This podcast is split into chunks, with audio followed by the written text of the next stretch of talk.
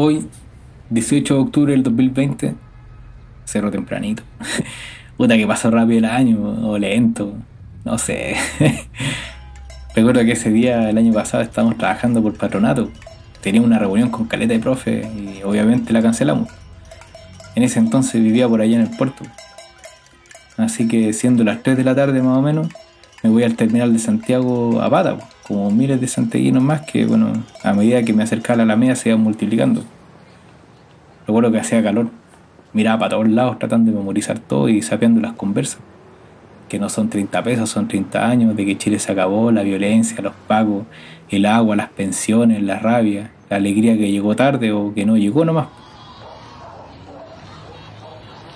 Mientras bajaba por la Alameda, miles de estudiantes subían para la Plaza Baqueano, que luego se llamaría Dignidad. Allí las cabras y los pingüinos arengaban y gritaban a los adultos para que levanten sus maletines en contra de la ayuda. Algunos los seguían motivados por la juventud, otros, como yo, cansados eternamente, seguíamos nuestro camino a la casita nomás. Me paré frente a la moneda y a mi alrededor habían muchos caballeros y muchas señoras ahí bien vestidas, tirando cualquier chuchaz contra Piñera. Yo tiré unas cuantas, sí, en parte para liberar igual esa angustia que por años se acumuló. Y así como yo, una ciudad y un país vivió una especie de catarsis ese día, de algo que se rompió. En Estación Central se puso bélica la cuestión.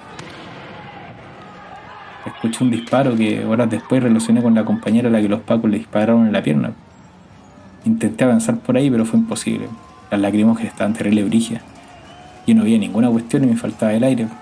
Escapé como pude la nube, me tapé con el polerón y alcancé a cruzar hasta llegar al terminal.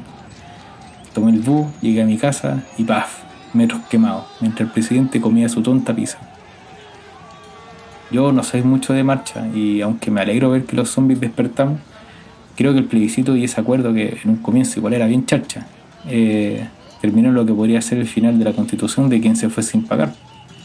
Perro muerto, dice el dicho popular. De ahí participé en cuanto cabildo existió, tertulias sobre sueños y frustraciones de un país que construíamos todos todas en todas partes. Por eso me dio rabia que un año después fuera como si volviéramos a foja cero. Bueno, bueno.